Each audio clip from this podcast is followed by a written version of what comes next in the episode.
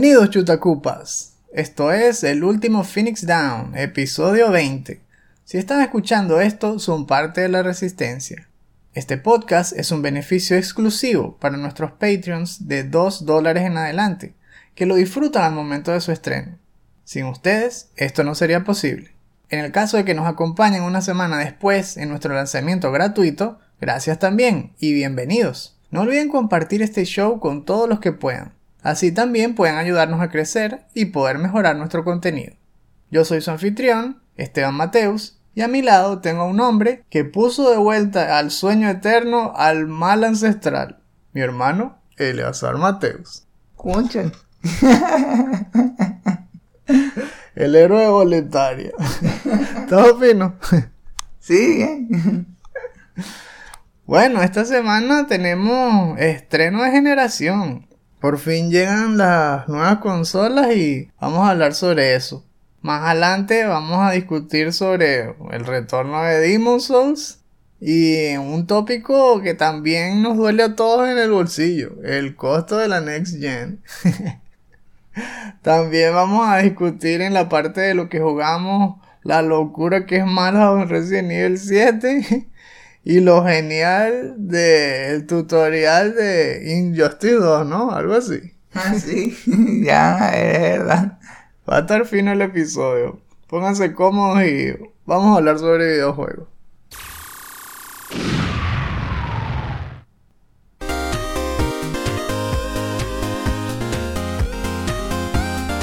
En el recuento de la semana encontramos dos noticias resaltantes entre todas, ¿no? Una es que obviamente empezaron a salir ya las reseñas de las Next Gen, PlayStation 5 y Xbox Series X. Lo pudimos evidenciar en la lluvia de videos de todos los canales famosos como siempre.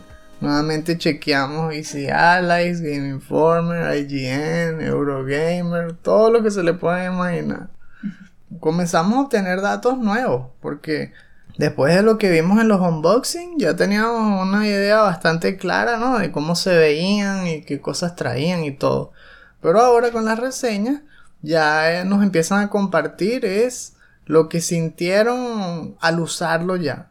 Que si, qué tal les pareció la interfaz, qué cosas pudiesen mejorar, qué efectos pueden tener. Y así poco a poco durante la semana empezaron a ver noticias de lado y lado. En general, las reseñas han sido muy buenas. Tanto PlayStation 5 como Xbox Series X son un paso hacia adelante, cumplieron con la promesa de que son silenciosos y que los juegos se ven espectaculares. Hasta ahí estamos todo bien. Ahora empezamos a descubrir también defectos de lado y lado. Me sorprendió un poco ver que en Twitter había gente diciendo que no, mi PlayStation 5 se murió. El PlayStation 5 para hacer reseñas ya, ya se murió. Y que, ¿what? También vi otros en Twitter poniendo, mi Xbox Series X no prende. Que, ¿cómo es eso? Que le dan al botón y el, y el botón se enciende un instante y se vuelve a apagar. O sea, eso, eso me recuerda cuando yo me puse a, a comprar las piezas para armar mi propia computadora. Y estuve peleando no sé cuánto tiempo por, con la tarjeta madre y que le faltaba un cable y no sé qué broma, que no la prendí y se apagaba sola. A eso es lo que me suena, como si le faltara un cable o algo. ¿Cómo puede venir malo ya de, de fábrica? ¿Sabes lo que sería peor? Que, que pasen como 3 segundos y de repente salga unas luces pero rojas. Uy, no. Pesadillas para todo el mundo otra vez. Pero claro, son la minoría. Eh, La gran mayoría está feliz con sus nuevos aparatos. Así que esperemos que siga así. Que el porcentaje de errores sea bajísimo. Porque de verdad que es chimbo. Que mientras más avanzan las, las consolas, más de estos tipos de errores se ven. Antes no, en los clásicos Super Nintendo no, eso era una roca, era construido para durar. Eso lo prendía, lo jugaba 10 horas al día y no se dañaba. Cambió estos van, te lo acabas de comprar, ya no sirve. No, vale, ¿qué pasa? Pero bueno, otra de las cosas, del lado de Sony vimos que empezaron a reportar que no se pueden instalar juegos de PlayStation 5 en discos externos. Es chimbo porque mucha gente hacía esto, sobre todo porque la capacidad de los discos duros de PlayStation 4, PlayStation 4 Pro no duran mucho. Todo, uno se baja un juego y, te consume toda la memoria en 3 segundos. Más si juegas que si Call of Duty y tal, que, que le meten mil updates ahí al mes y todos pesan un montón. Y la gente pensaba, bueno, que se iba a poder, pero resulta que no. Eh, cuando te refieres a juegos de PlayStation 5, no se pueden correr desde un disco externo. En cuanto a los discos sólidos, SSD, me refiero, no puedes instalarle ninguno de los que existen en el mercado en este momento, porque no fueron aprobados por Sony. Que eso no es sorpresa porque sí lo dijo Mark Cerny en la exposición aquella que hizo hace, qué sé yo, tres meses, cuatro meses, donde habló específicamente de lo que hacía el SSD y entonces dijo que como las velocidades de las terceras compañías todavía no se equiparaban a lo que ellos querían, no eran compatibles. Y bueno, confirmado. Allí sí lo vas a poder instalar en los externos, pero aprobados por Sony y todavía no se sabe cuál va a ser esa lista. Sin embargo, juegos de PlayStation 4 sí se pueden correr desde un disco externo. Entonces pareciera que la opción es que si te compras tu PlayStation 5, grabes todos los juegos de PlayStation 4 en un disco externo para ahorrar espacio y los puedes correr desde ahí.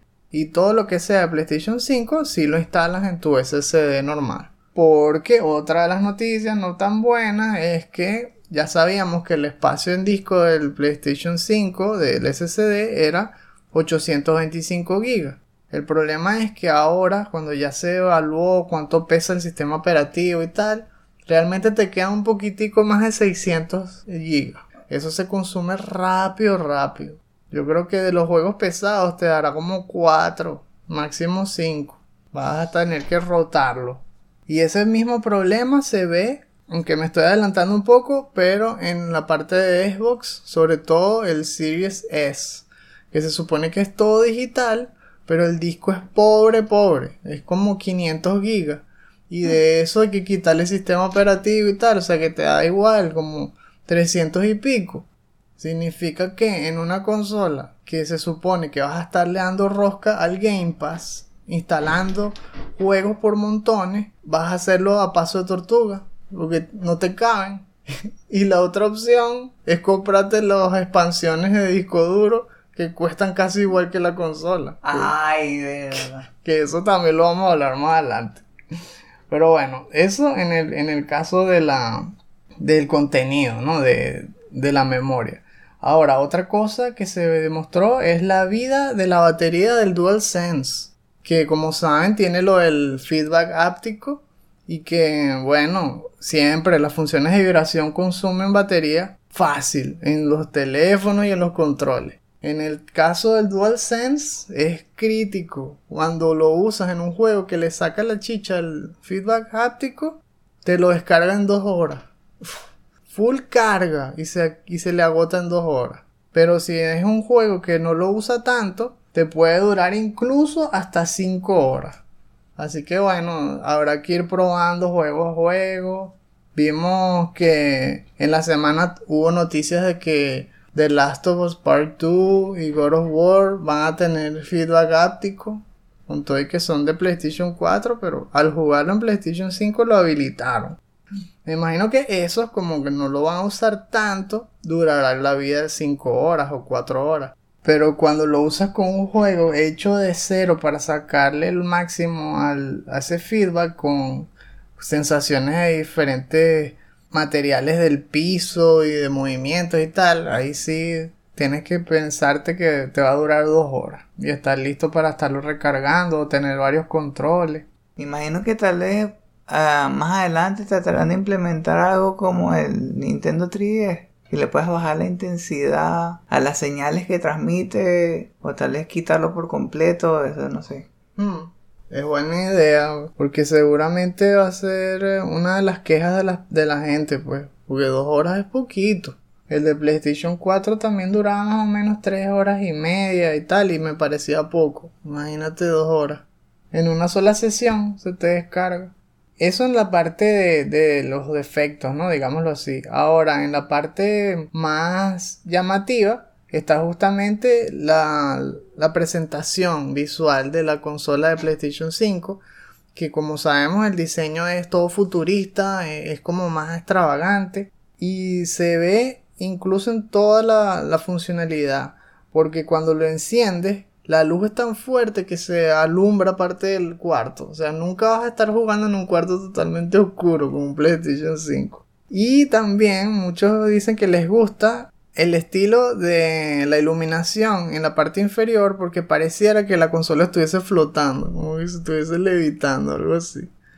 Así que bueno, por ese lado también, pues parece que está bien fin. Ahora, en otros comentarios de, del lado de Microsoft, vimos que lo que le gustó más a la gente fue la propiedad del Quick Resume que mm, te permite tener varios juegos corriendo en distintos estadios y paralizarlos para luego volver a acceder a ellos cuando tú quieras, incluso después de haber apagado la consola. Está bien fino, ¿eh? se oye bastante práctico. Aunque no sé qué tantos juegos yo haría eso realmente. Yo siempre los juego de a uno. Yo no juego varios al mismo tiempo. Pero sí me gustaría en el sentido de si me tengo que ir rápido, si tengo poco tiempo para jugar, me tranquiliza. Eso sí me, me, gusta porque a veces uno quiere terminar de jugar para, qué sé yo, cocinar o salir y tú tienes un tiempo muy específico y no puedes cortar cuando quieras porque el juego no te deja grabar o cosas así. En cambio este Quick Resume me asegura que cuando yo quiera le doy pausa y lo vuelvo a retomar. Ver, súper fino. La UI, por el otro lado, estaban comentando que no llamó mucho la atención y pasó casi desapercibida porque es muy muy similar a la del Xbox One. Y entonces, en general, eh, acompañaba el hecho de que no tienen exclusives. En serio, tienen cero juegos exclusivos eh, en este lanzamiento están dependiendo de las terceras compañías y obviamente las que ellos tienen los van a lanzar mucho después, para el año que viene mínimo. Como no tienen ningún juego exclusivo y además la UI es casi igual a un Xbox One, a muchos les parece casi que en este momento irrelevante. A menos de que lo consideres como comprarte un nuevo celular, pues, como un nuevo smartphone. Como cuando tú renuevas, que ah, no, ya mi teléfono está viejo, vamos a comprar uno nuevo. Pero corre las mismas aplicaciones y tal. Más o menos ese es el efecto que la gente está teniendo con el, el Xbox Series X. Que está muy bien construido y todo, pero no se siente eh, hasta ahora Next Gen en el sentido de que no hay ningún juego pues que lo represente. Pero obviamente eso cambiará pues con el paso de los meses. Así que sí, en general la gente está contenta, la gente está emocionada con los dos aparatos y lo que falta es que ahora nosotros la tengamos en nuestras manos. Ya vimos entonces las opiniones de los expertos, de los periodistas y ahora toca cuando empiecen a salir las reseñas de jugadores ver cómo le fue en el mercado en vivo, ahora sí. Continuando entonces el recuento, vimos un tráiler que no podemos dejar pasar sin comentar en este episodio que fue un State of Play sorpresa, que salió el 8 de noviembre y que mostró 12 minutos de gameplay de Demon's Souls Remake para PlayStation 5. El juego a mí desde el principio me ha parecido bestial, pero en este gameplay se dieron un paseo al menos por una de, las etapas de cada uno de, de los niveles, de los mundos, pues. Un par de cosas fueron las que más me llamaron la atención, que es que rediseñaron los efectos de como absorber las almas. Me gustó como lo, como lo hicieron así como a niebla, que estuviera absorbiendo niebla.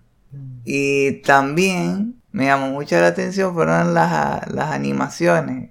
Se nota que no solamente pulieron los modelos, sino que le agregaron ciertos toques a las animaciones que lo hacía que tuvieran como más vida. Entonces, a eso hacía que se viera muchísimo mejor. Es verdad, me gustó que mostraron al menos como dos clases, porque saben que realmente clases son como un conjunto de cosas. No es tal cual como en Dungeons Dragons y todo, o en juegos como Diablo y tal, que ya te lo dicen, eh, que si el bárbaro y tal. Aquí les ponen nombre, pero realmente depende de con cuáles stats comienzan. Es decir, cuánta, con cuánta fuerza, con cuánta fe y todo eso. Todas las armaduras las puedes usar, lo único diferente es las estadísticas. Hay algunas que son muy pesadas, no te las puedes poner, etc. Entonces aquí, si lo hablamos como si fuesen clases, mostraron dos nada más. Mostraron el Knight y mostraron como un Rogue. Y sí aclararon eso, lo que tú dices, que rehicieron todas las animaciones desde cero. Pero lo que me gustó es que no lo hicieron a la ligera, sino asegurándose que tuviesen el mismo timing que el original de PlayStation 3. Con todo y que las frames, todo era distinto, el timing, la sensación de pelear contra cada enemigo va a ser idéntica para que los expertos no pierdan pues su, su entrenamiento, digámoslo así. Le añadieron animaciones a cada arma, porque eso pasaba sobre todo es en los, en los Dark Souls más avanzados, en el 2, en el 3 que le ponían como que más estilo, pues más flair a usar una arma que otra. Y aquí, bueno, le, trajeron esa cosa de, de las versiones del futuro, pues. Me gustó, como tú también mencionaste, el gran detalle visual que tiene. La mejora que es compararlo con el de PlayStation 3.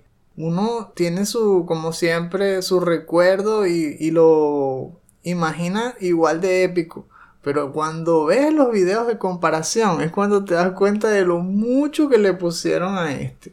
Lo diferente, las texturas sobre todo y la iluminación. Mm, me gustó especialmente la sección de la torre de Latria en el mundo 3 raya 1. Cuando caminas por los pasillos abandonados de la prisión y ves a los Mind Flayers con las campanitas y todo hay como una tormenta afuera y cuando llueve caen los relámpagos y el destello ilumina toda la prisión y se forman sombras cruzadas, cambian la, fuente de luz por las ventanas, por el techo, todo en un instante. Y se ve tremendo, tremendo la, la presentación de este juego, la estética. Asimismo, mostraron pues un poco del Palacio de Boletaria, The Shrine of Storms. Ahí específicamente salía un poco de los esqueletos estos que ruedan. Fastidioso eso. y también demostraron ah, un cambio grande en The Valley of Defilement. Que esa era una de las etapas más oscuras del juego, sí, literalmente. O sea, no es que, que, que los personajes eran tétricos y tal, sino es que no ves nada. Uno se caía al barranco facilísimo y tal y ahora acomodaron la iluminación para que se siga viendo la atmósfera oscura, pero que el gameplay no sea imposible por lo oscuro que es. Y me gustó eso, eh, son esos detallitos, pues respetando el original, pero mejorándolo a, a la época actual. Hablando de adaptar el juego al futuro, también le agregaron dos modos de presentación visual y Además le agregaron sonidos para que se pudieran percibir en 3D. Claro, todavía para lo del audio 3D, ya saben, es con los, con los headsets, no por el televisor, hasta nuevo aviso. Y en cuanto a lo del televisor, ambos modos de presentación visual van a ser en 4K. Uno se llama Performance Mode, que es para que pueda correr a 60 frames por segundo, y entonces ahí el 4K es dinámico y el otro es el modo cinemático, que tiene más detalle aún visual porque es un 4K nativo, pero le tumba la frame rate a 30 FPS. no, no, tampoco es un gran compromiso, sobre todo si quieres ver lo más espectacular que se pueda ver este juego. Se está viendo de verdad genial, yo creo que es uno de los mejores del launch. Para mí, Nada raro que sea uno de los mejores vendidos esta misma semana cuando se estrene el PlayStation 5. Que por cierto, va a ser el 12 de noviembre, pues en las, en las regiones de, eh, del continente americano, incluyendo Estados Unidos, México, etc. y la semana que viene, el 19 de noviembre, para Europa y el resto del mundo. Va a estar fino la cosa. De vuelta entonces Demon Souls. Mm. It's quiet. Too quiet.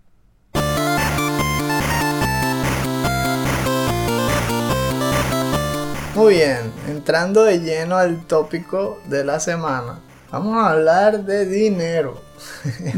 sí, el costo de la Next Gen.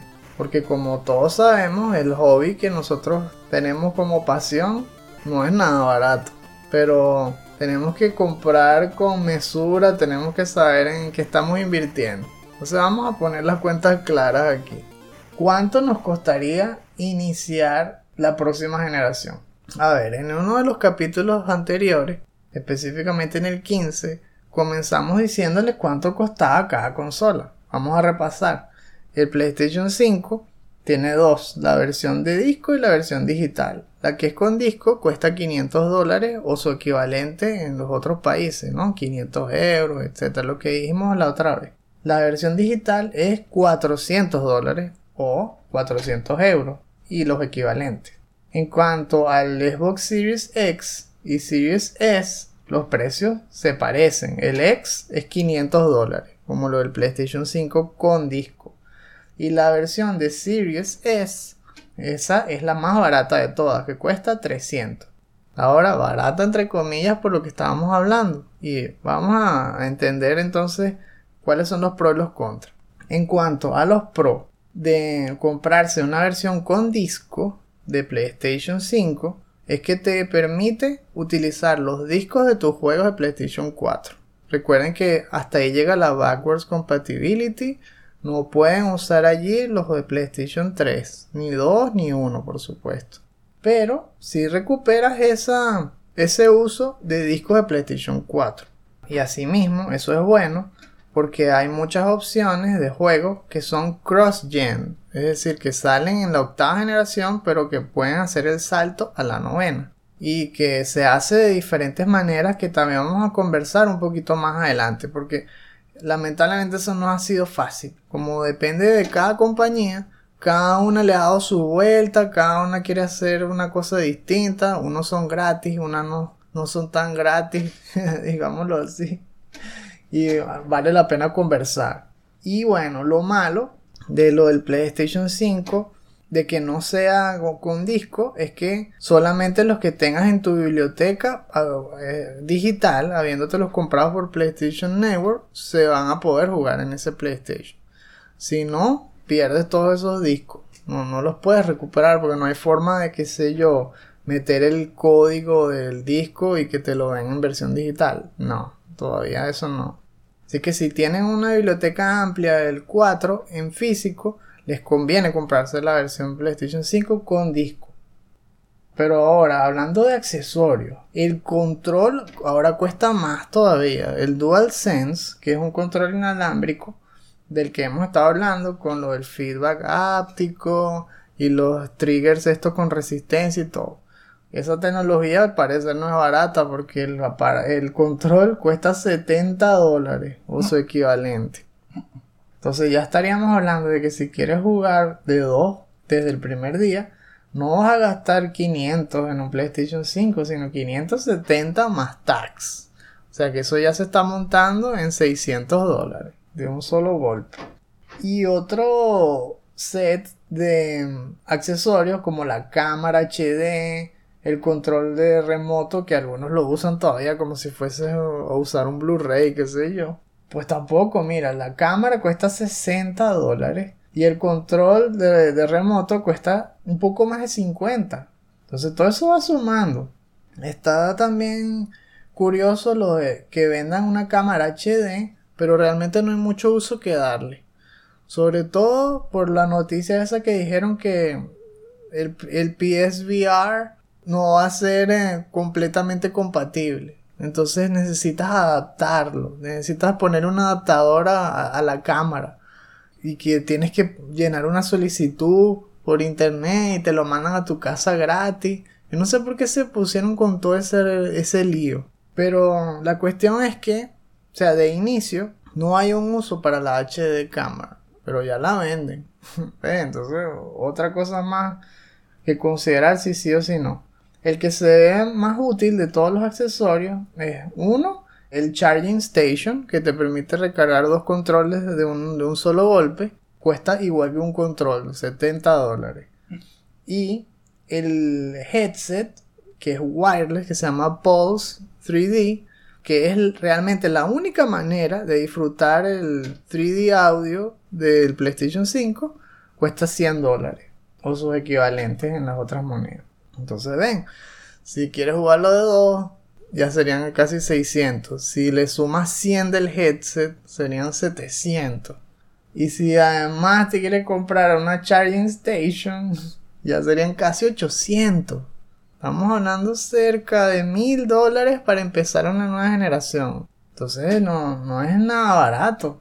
Si tú no tenías ninguna suscripción de los, de los servicios y quieres jugarlo por internet, le tienes que añadir 60 dólares de plus por una suscripción anual o 60 dólares también si quieres PS Now. Entonces por eso, cada quien tiene que sacar la cuenta basado en el uso que quieran darle. Por ejemplo, nosotros descubrimos que PS Now vale la pena si tienes mucho tiempo sin comprar los juegos más famosos. Porque allí tienes un catálogo amplio que dura varios meses y que los puedes ir jugando todos poco a poco. Hay unos que los quitan del catálogo antes que otros, así estilo Netflix. Y más, y más cercano a una industria, estilo Game Pass de, de Microsoft. Solo que el catálogo, como les decimos, es más pequeño y los juegos no son los últimos que ha sacado Sony, pero sí suficientemente recientes, es decir, al menos de, hace un año. Como les decimos, si llevan tiempo sin habérselos comprado o si están estrenando PlayStation y llevan años sin jugar, PS Now les cae de perla y van a ahorrar mucho dinero si se compran eso. Con lo que también se va a ver em, útil suscribirse a PlayStation Plus por un año porque les van a dar la colección, la PS4 Collection, que son un grupo de juegos súper famosos de PlayStation 4 para los que se los perdieron y que se lo pueden jugar en el PlayStation 5 de forma digital.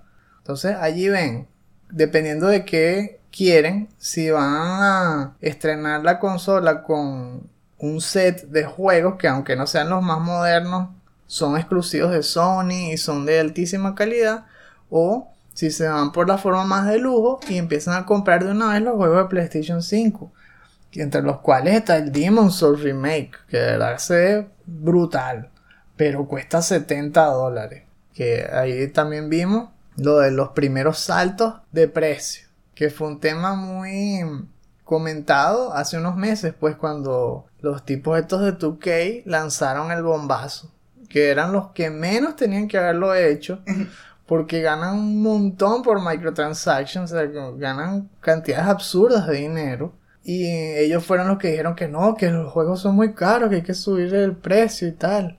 Que bueno, en parte tienen razón porque sí, hay efecto de inflación en la, en la industria de Estados Unidos, ¿no? Solo que no es tan grande como ellos dicen. Y también hay trucos que utilizan las compañías creadoras de juegos, las AAA, haciendo por ejemplo empresas subsidiarias en países donde no pagan tax. Y ellos le dan la vuelta. O sea, puede ser que haya inflación, pero las compañías van y le dan la vuelta para ahorrar dinero. Y por eso los juegos siguen saliendo a 60 dólares hasta ahora. ¿Por qué? Porque ahora que probaron sangre, es decir, pusieron a 70 y la gente no les dijo de lleno que no lo iban a comprar, ahora saben que sí pueden cobrar eso. Ese es el problema. Eh, ya es evidencia, pues, de que muchas compañías van a empezar a cobrar 70. Eh, nunca es bueno en el sentido de, la billetera, como siempre. Pero hay opciones. Por ejemplo, yo casi nunca me compro los juegos en el estreno. Porque eh, son súper costosos. Y la verdad es que en un mes ya están rebajando. Ya les quitan 20 dólares. Si lo compras a, seis meses después, ya están casi que a la mitad del precio. O sea que lo que realmente requeriría es paciencia, ahorrar. Pero sí se puede comprar. Solo que bueno, de las primeras personas que se lo compren, sí obtendrán esos 10 dólares extra. Porque van con eso, van con todo. Ahora, lo bueno es que no todos van a costar 70. Eso es lo fino que dijo Sony, que los que ellos consideren, esperemos que no sea la mayoría, pero sí van a seguir saliendo juegos que cuesten 50, 60, como hemos visto con Sackboy a Big Adventure, que cuestará 60. La versión estándar de Miles Morales, que también cuesta 50. Entonces, no todos van a costar así el golpe en el estómago. Ah, menos mal, porque también estaba pensando que es verdad, uno puede esperar a que le rebajen el precio, pero también está el problema de los spoilers. Porque si un juego es muy famoso, la gran mayoría de los, de los youtubers va a querer sacar algún video sobre eso. Mm. Y llenan todo el historial de, de recomendaciones de a veces imágenes que son spoilers del, del juego. O, o uno empieza a ver, sacó un nuevo video y dice, bueno, pero antes de continuar, spoiler de este juego. Ah, ya no puede. Bueno, eso es lo que da rabia, ¿no? Que si uno quiere que ese tiempo se acorte, ahora son 10 dólares más o 10 euros más. Sí, como siempre, el FOMO, Fear of Missing Out, combinado pues con la cultura esta de la inmediatez, que todo el mundo quiere disfrutar las cosas apenas salgan. Y muchas cosas que salen en el campo de los videojuegos, pues se saborean más justamente como lo tú dices, cuando estás metido en, lo que se llama el zeitgeist, que es esa sensación de estar experimentando todos juntos lo mismo. No es solo que tú lo estás jugando, sino que todo el mundo lo está jugando como tú y todo el mundo está comentándolo y están creando contenido en YouTube y en podcast y todo sobre eso y se habla en la calle y todo y entonces sí, cuando tú esperas y te lo tratas de comprar más barato, te arriesgas a que te atropelle el Zeitgeist o, o perderte el Zeitgeist. Y cuando ya tú lo juegues, ya, así ya es noticia vieja. Ya, porque lo- esa es la otra, que por más gigante que sea un juego, yo creo que de tiempo de vida son como mucho un mes. O, o tres semanas, dos semanas. Uno llega meses, ah, por fin, por fin va a salir este juego. Y todo el mundo habla de eso la primera semana, cuando se estrenó. O dos, salen los reviews, sale tal, y luego desaparece. Dejan de hablar del juego. Y eso es triste, porque antes uno le sacaba la chicha a un mismo juego y duraba pues por, por meses el, el comentario y todo. Y ahora, wow, la ola se lo lleva rápido todo. Entonces por eso es como que hay que tratar de, si quieres ahorrar, me refiero, eh, ejercitar autocontrol, pues, y, y saber eso, que es posible. Que, que va a haber un zeitgeist enorme al principio, pero que tienes que aguantar, pues. Si tú te aguantas esa primera semana, vas a estar bien. Porque ya, ya pasó lo peor. Y lo que faltaría es, bueno, esperar a que rebaje y comprártelo. Por otro lado, yo también esperaría como una especie de protesta. Porque yo veo que para muchas compañías no es necesario. Ellos ya encuentran otra manera de ganar esos ingresos. Y mm, la situación para los que hacen los juegos no va a cambiar. Si eso hiciera que cambiara sería mucho mejor. Por ejemplo, yo pensaría que si aumenta el, el, el costo del juego, entonces va a haber menos posibilidades de, de tiempos de crunch. O como que el, el tiempo de trabajo tenga como más holgura, de que Mm. puedan estar como más relajados. O por el lado de los jugadores, que uno pague para que el juego no tenga microtransactions o cosas así. falta transparencia.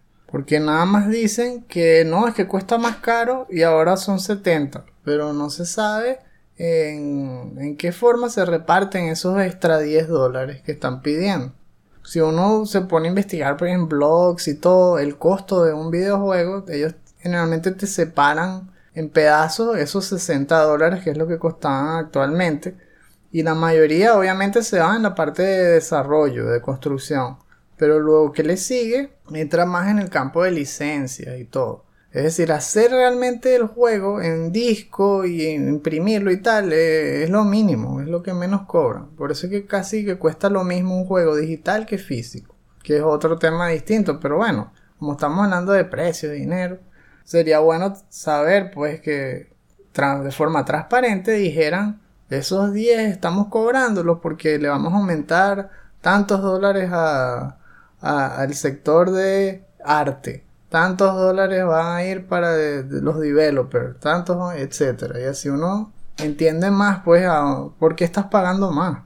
Sobre todo viendo noticias así todas extravagantes como que Activision con, con Call of Duty hizo en dos meses más de un billón de dólares a punta de microtransactions para Call of Duty. O sea, ¿Qué es eso? ¿Para qué quieres cobrar entonces 70 dólares por Call of Duty? Si, si estás yo eh, nadando en dinero, yo no entiendo, no entiendo.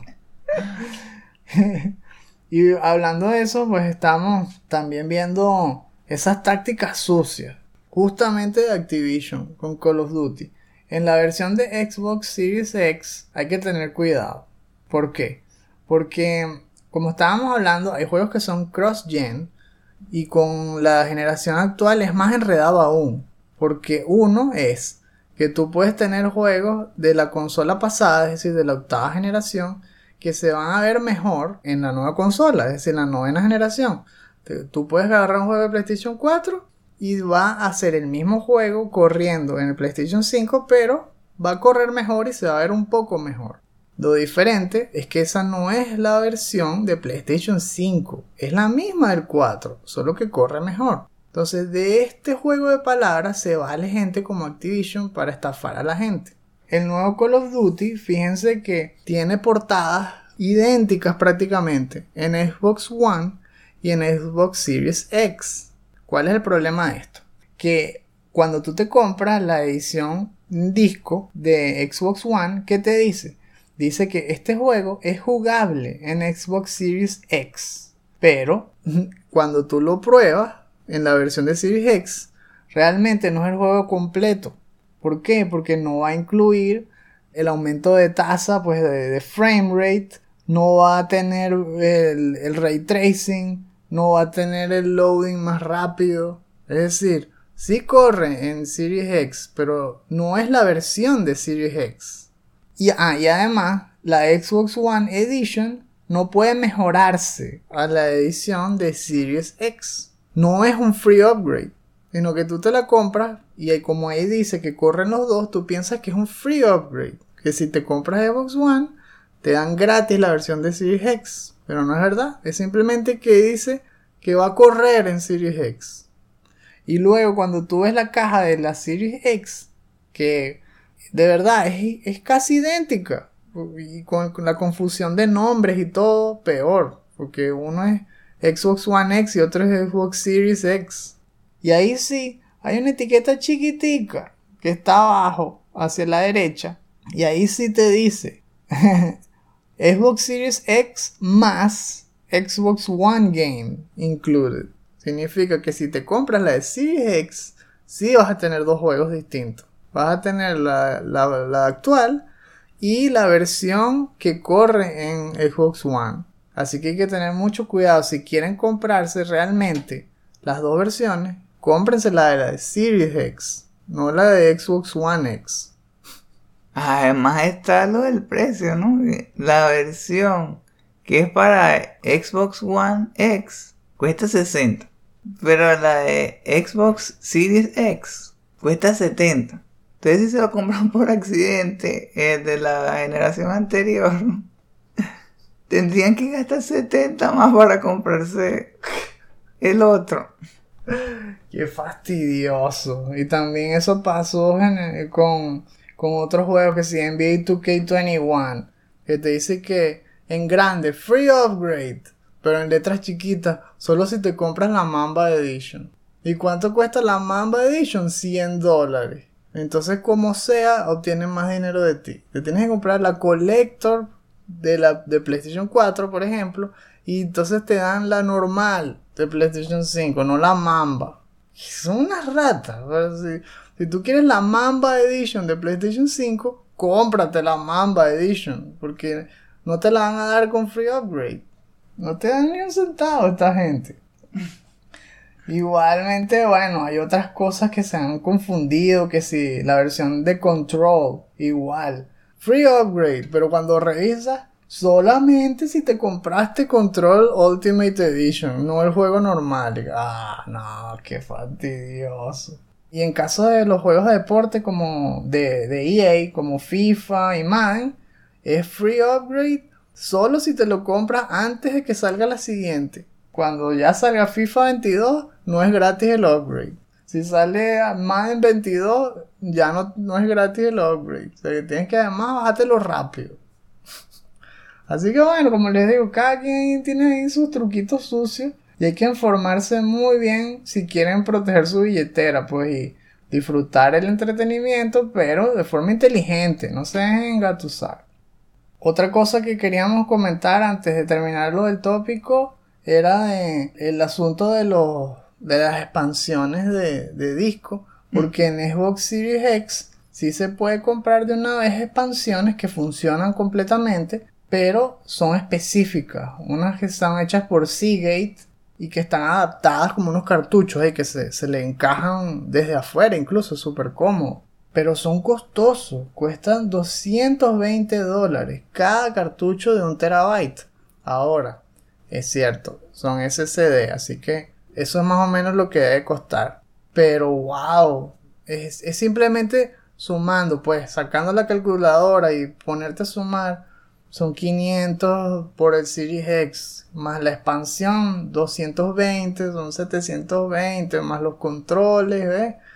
Eh, eso va sumando. Y si tú querías ahorrar comprándote un Series S, no son 300, son 500 y pico. O sea, son 520. Entonces, ¿para qué te compras ese? ¿Por qué no te compras el Series X de una vez? ¿Mm? Pues, me imagino que lo hacen a propósito. Aunque la expansión también sirve para el Xbox Series S. Sí, por eso mismo, tal cual. Te cuesta 300 la consola, Mm. pero 220 expandirle el disco a lo mismo que tiene un Series X.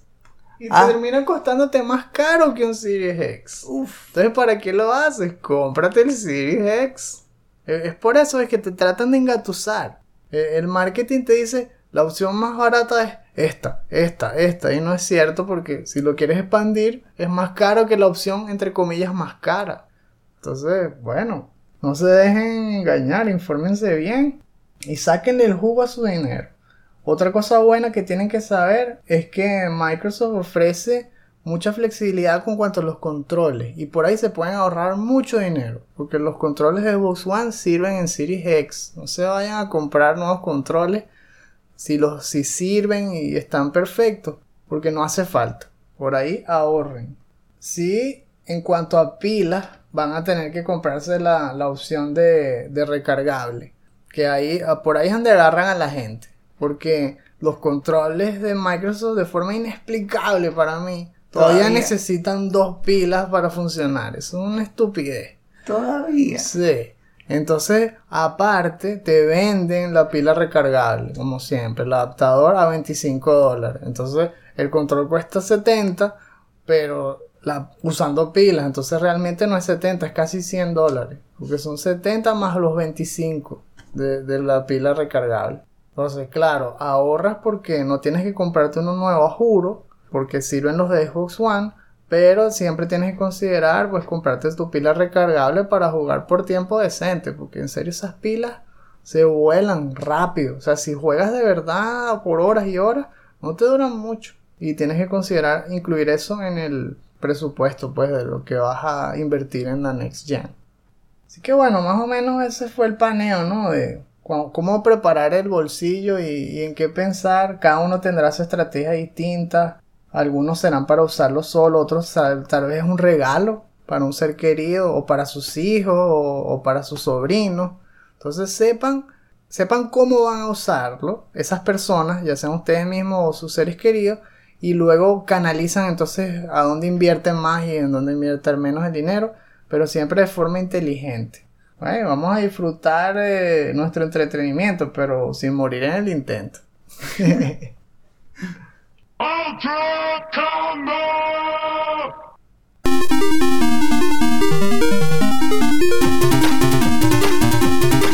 Llegamos entonces a la parte de lo que estamos jugando. en la lista, como habíamos mencionado al comienzo del show, pues yo tengo Resident Evil 7 otra vez. Y más adelante le vas a dar Injustice. Pero vamos, voy a empezar entonces con mi alocada aventura aquí jugando Madhouse. Qué rudo es esa dificultad. Y, y lo, al final lo pude pasar. Pero de verdad que no fue nada fácil. Yo estuve viendo playthroughs y todo de gente que lo hacía rapidísimo. Pero el problema fue que cuando lo vi, ya era gente que lo había pasado en Madhouse y tenía balas infinitas. Y en cambio yo tuve que parir ahí con las balas que te dan. Oh my god, qué difícil. Los jefes no tienen piedad, de verdad. Uno tiene que estar preparado para morir a cada rato. Solo que hay cosas que no ayudan. Por ejemplo, el, el tiempo de hacer loading llega a volverse realmente molesto, es desesperante porque te frena todo el tiempo y el castigo por morir es demasiado grande. Sobre todo en un juego como ese, que tú vas y mm, tiene como un crescendo, porque así más o menos va el pacing, tiene sus etapas bajas, de como que de investigación, de intriga, y luego va subiendo hasta que llegas a la boss fight y todo. Entonces es una cosa como si fuese en una montaña rusa y llevas todo, llevas horas en la cola viendo como todo el mundo se lanza y, grita de felicidad y todo. ¡ah! Y por fin te toca montarte en el carrito y empiezas el, el paseo y eh, llegas a la parte de la subida, ok, estás subiendo, ya sabes que viene la parte emocionante, la bajada. Y después que estás en el tope y comienza la bajada, a mitad de la bajada se interrumpe y estás de nuevo en la cola esperando dos horas para volverte a montar. Bueno, así más o menos se siente morir en una boss fight en Resident Evil 7 en Majos. Porque llegar hasta el boss con todas las balas que querías, con la vida que querías y todo, no es fácil. Y luego llegar y que te maten a mitad de pelea, ¡ah! es como una bofetada, en serio, es un fastidio, porque tienes que empezar otra vez todo. Y la grabación es a través de caseticos, que es, fino porque te recuerda a los clásicos, otra vez como los Ink Ribbons, pero ahora son como unos caseticos de, de audio. Pero wow, sí me costó. Incluso viendo los, los playthroughs eso, porque tienes que acostumbrarte a las nuevas vidas de los jefes. Algo sí que es súper útil y que se los recomiendo es que vayan con todos los objetos que te dan al terminarlo de todas las formas posibles antes de Madhouse. Los lentes de rayos X son súper útiles, sobre todo si quieren hacer el doble combo de agarrar las monedas pelícano y terminarlo en Madhouse. Les va a ayudar a recortar tiempo. Solo que tienen que estar pendientes, porque no, no es que suena y eso como en Infamous 2, que era... A, mí me encantó ese sistema de Infamous 2, que era como un sonar y te decía exactamente dónde estaban las cosas. Aquí es más visual, pero tienes que estar pendiente. Yo creo que debe verse finísimo en VR, por cierto, porque se ven como flotando los iconos ¿verdad? y te apunta exactamente dónde te fall dónde fallaste algo. Y la sierra circular es vital en esta dificultad, porque la sierra circular le corta la cabeza inmediato a los leakers, que son uno de los que más te matan de un solo golpe. Bueno, a esos también tú les puedes hacer one shot kill, que así, y eso se hace al terminar el juego en menos de de 4 horas, al igual que los lentes rayos X. O sea, básicamente esas dos son para Madhouse, para jugarlo mejor en Madhouse. Bueno, obviamente es satisfactorio haberlo pasado porque es súper difícil, pero no, no puedo decir que lo disfruté, en serio. Me gusta más jugarlo en normal y me gustó hacer el speedrun en easy porque me dejó ver las cosas de otra manera, pero en Madhouse fue una prueba de paciencia. Al final lo logré, pero qué fastidioso fue. Morir así de dos, tres golpes. La, la, batalla contra Jack gigante es insoportable, sobre todo si no tienes armas muy poderosas. Cada cachetada que te da te deja en danger. Hmm. Al final rodó Eevee. Me dieron mi trofeo de plata, que yo pensaba que iba a ser de oro. y desafortunadamente me faltaron dos pinches monedas de estas de película, así que lo tengo que volver a jugar. Solo que con balas infinitas, eso fue el premio. Y eso sí va a ser más divertido. Porque oh, No duden, voy a ir corriendo con mi Magnum y mi azúcar, volando en mil pedazos a todos sin importarme nada y agarrando esas monedas apenas pues. ¿Y a ti qué tal, Eleazar? ¿Qué tienes que contarles a todos sobre Injustice 2? Bueno, como es un juego de pelea, lo primero que quise hacer fue lo mismo que hice con el de Power Rangers. ¡Wow! Y pude ver la diferencia, la diferencia de calidad fue notable. Yo dije que fue que el de los Power Rangers fue básico. Vi qué tan básico era. Porque realmente en este de Injustice es que es una guía paso a paso que te explican el porqué de cada ataque. Te dicen cuando el enemigo te ataque así, reaccionas con este movimiento. Si te ataca de esta otra forma, reaccionas con este otro. Después te dan tips y te dicen, ah, si te está atacando mucho con este, tienes que hacer esto. ¿Ves? Es eso que estaba buscando. Un, e, es pensar cómo solucionar un problema. Te, te muestran qué problemas te puedes encontrar y cómo solucionarlos con las mechanics. Eso no lo tenía el otro. Además, si hay un movimiento que se te complica mucho o un combo que no te está saliendo, entonces hay un botón que es para que la AI lo haga por ti. Hmm. Además, te pone un control todo el tiempo ahí flotando que te dice los botones que, que está presionando la computadora y eh, con cuál tiempo. Muchísimo mejor. Eso sí, hubo combos que igual se me hizo difícil porque yo estaba buscando algo así más bien como en Rock Band, donde uno, ok, puedes ver que la computadora lo haga por ti, pero que también tú puedas bajarle la velocidad y puedas como que estudiar mejor todavía el timing entre cada botón. Mm. Porque hubo combos que, que, estaban combinados con lanzar un poder y nunca realmente pude capturar bien en qué momento tenía que hacerlo, porque era muy rápido. Pero obviando eso, la diferencia, como dices tú, es del cielo a la tierra. O sea, ese es el tutorial que deberían tener todos los juegos de pelea. Es casi como tener tu propio mini coach de Evo. es así tal cual. Hablando de eso, es que ahí no termina. Yo dije que ah, ya es bastante completo. O sea, ya le dio paliza al otro. Y de repente digo, no, eso es solamente una parte. Y una parte, sí, hay uno que es que mecánicas avanzadas de combate. Que, ok, ¿cómo será eso? Y lo otro es estrategias. Hay una sección que es solo de estrategias de, de combate. Combos. ¿Qué combos tienes que usar? Por ejemplo, hay combos que comienzan con ataques altos y durante el ataque hacen un overhead y entonces está hecho para que el que siempre se está defendiendo igual le puedas pegar con el tercer golpe y continuar el combo. Además, hay una parte que era de personajes, me pareció buenísimo porque yo creo que tal vez es que ellos dicen, ah, ok, ahora sabes lo básico y sabes las estrategias. Ahora así es como lo aplicas con este personaje o con este otro, porque cada uno es diferente. Entonces ya por ahí comenzó buenísimo. Es rabia que lo de PlayStation Now se está acabando, pero yo hubiera seguido. Es que me dejaron así como con. como sintiéndome con las herramientas de, de disfrutar el juego mucho, mucho más de, de, lo que hubiera sido si hubiera sido uno así tan básico como el de los Power Rangers. ¿Y probaste varios personajes o solo uno? Eh, solo Batman. Pero eso sí, las peleas no solamente es que te muestran qué hacer, sino es más detallado. Por ejemplo, te enseñan por partes.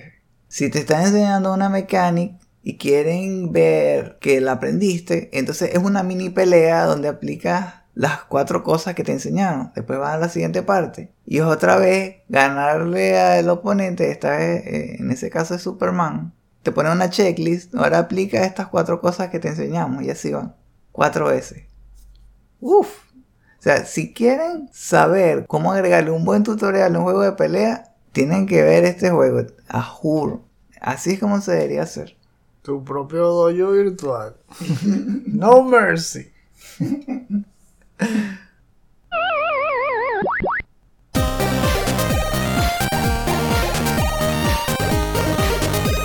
Ya estamos casi listos, pero antes de que recojan su maletín y se vayan. ¡Se te olvidó! en la sección de los shoutouts de la semana, vamos a traerles como siempre recomendaciones de cosas que puedan conversar o mostrarle a otros o disfrutar ustedes mismos y que tengan que ver, o tal vez no, con videojuegos. En mi caso, sí vamos a hablar un poquito más sobre la Next Gen y les recomiendo el canal de los Easy Allies, que nos hemos hablado hace tiempo también en este show de su estilo y de lo que nos gusta de cómo hacen las cosas, ¿no? Que siempre es como un estilo muy fresco y muy agradable y variado porque son ocho personas con estilos y puntos de vista diferentes, pero que todos aman los videojuegos. En este caso les recomiendo la edición 239 del Easy Allies Podcast, que se trató justamente de las reseñas de las nuevas consolas que se están estrenando esta semana y se llama Next Gen Report Cards. Allí hablan a profundidad de cada una de las experiencias que, tuvieron ellos probando el PlayStation 5 y el Xbox Series X. Hablando tanto de lo que le parece la apariencia, el hardware, cómo fue la UI, qué juegos jugaron, cómo fueron los controles y le van poniendo nota, incluso al marketing.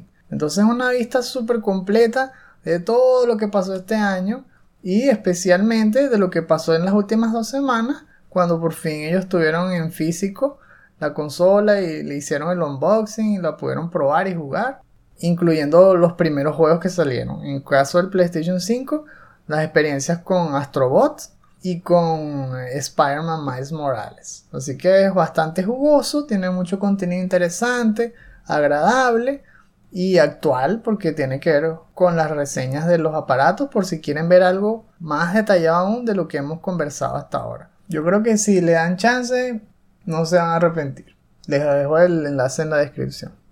Creo que lo mencioné en un DLC. Entonces para los que no lo escucharon, yo hablé de un mod que salió este año de Diablo 2. Se llama Project Diablo 2. Y bueno, es hecho por la comunidad de jugadores de Diablo 2. Y el, el que se está mostrando como el creador es alguien que se llama Senpai Something.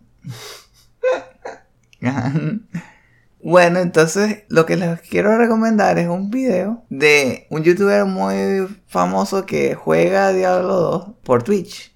Se llama Mr. Lama SC.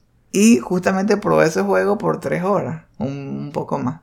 Se llama justamente Project Diablo 2 First Play Blades Assassin. Lo publicó justo un día antes que como que se estrenó la temporada del juego, que fue casi que el último día del beta, que fue el 5 de noviembre. Remember, remember.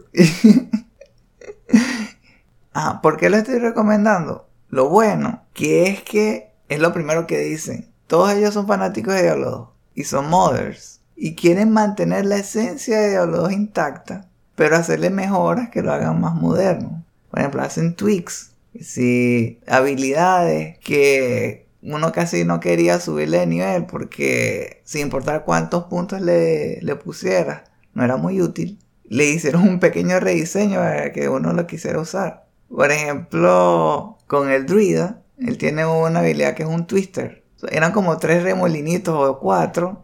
Se iban como en direcciones aleatorias. Y uno tenía que calcular muy bien dónde, dónde hacer el cast para que le pudiera pegar a la mayor cantidad de enemigos. Hmm. Pero ellos hicieron más bien como una pared de remolino, mucho más útil así. Y bueno, usan los mismos assets, entonces se ve, se ve como si fuera, es como ellos dicen, como si ellos nunca hubieran parado de, de desarrollar el juego, los de Blizzard.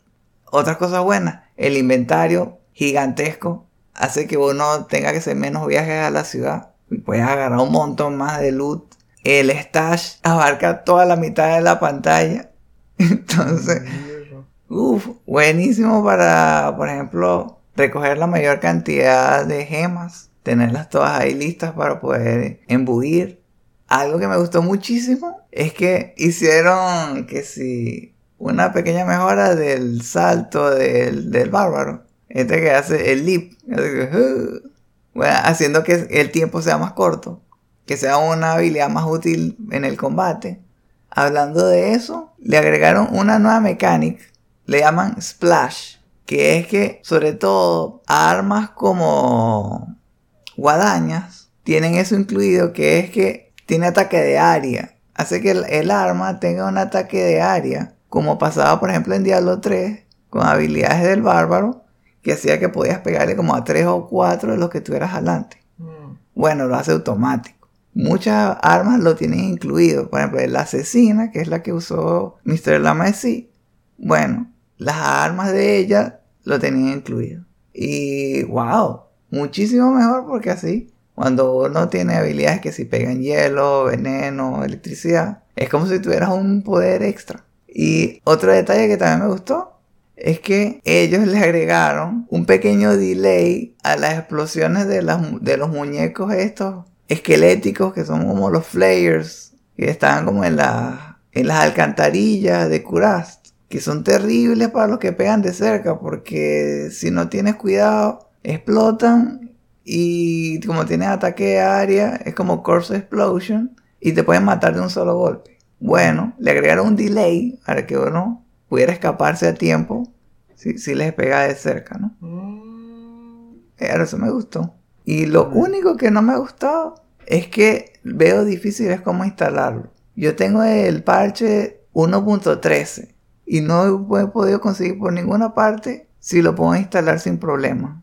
Lo, más cercano que pude conseguir en una publicación de Reddit que decía que en teoría debería funcionar, pero que recomendaban hacer un respaldo y probar con eso a ver. Y que, ah, bueno. Y eso, eso es lo único, que, lo, que es la instalación, pero el juego como tal se ve súper divertido. Y yo creo que si no tienen el parche, si nun- nunca le han instalado un parche, deberían probarlo, porque es mejor, lo veo mejor que el más famoso este, el plugin. Ese, se lo usan a cada rato. Y además, bueno, es gratuito, tienen su cuenta de Patreon. Y bueno, la idea es que ellos lo sigan mejorando y el parche, que sigan mejorando el mod, pero gr- gratis para todo el mundo. ¿Pero qué vas a poner ahí? ¿La- ¿El video o el, o el- el enlace del mod? Ah, el, el video, porque él agregó el enlace en la descripción de su video. Ah, Pero cualquier cosa, es, es así tal cual como projectdiablo2.com, algo así. no, Eleazar otra vez encontró el loophole para darles una ñapa ahí llena de diablura. Eleazar.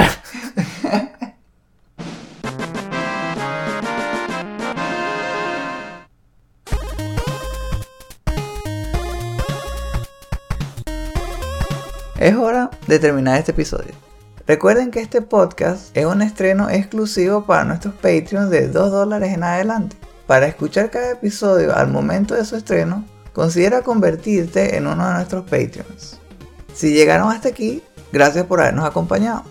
Si quieren más contenido como este, incluyendo artículos y reseñas, no olviden visitar nuestra página chutacupas.com, así como nuestras cuentas de Twitter, Instagram y Facebook, donde verán noticias sobre juegos desde indie a AAA, promociones de nuestros productos y clips de nuestros programas. Los invitamos a dejar sus comentarios en la sección inferior. Nos gustaría saber, ¿están pensando en comprarse alguna consola de Next Gen este año? ¿O están esperando tal vez esperar al año que viene? ¿Con cuál juego quieren comenzar? De casualidad, también empezaron a sudar involuntariamente cuando vieron la lista de precios. que uno ve que dice, ok, eso cuesta 500, ah, ok. En 60, ah, 70, 70, 100, que- uf, uf. Uy, sí. En verdad, jugar videojuegos es un lujo. ¿eh? Si se suscriben al tier de Podcast Bonanza, sus comentarios podrán ser incluidos en los futuros episodios del último Phoenix Down. Para saber más sobre cómo apoyarnos y cuáles beneficios extra pueden obtener, visiten nuestra página de Patreon, patreon.com slash chutacupas.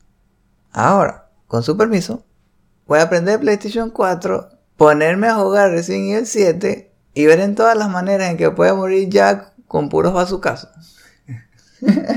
Rescata. Nos vemos. Y recuerden, no hay quits, solo retries.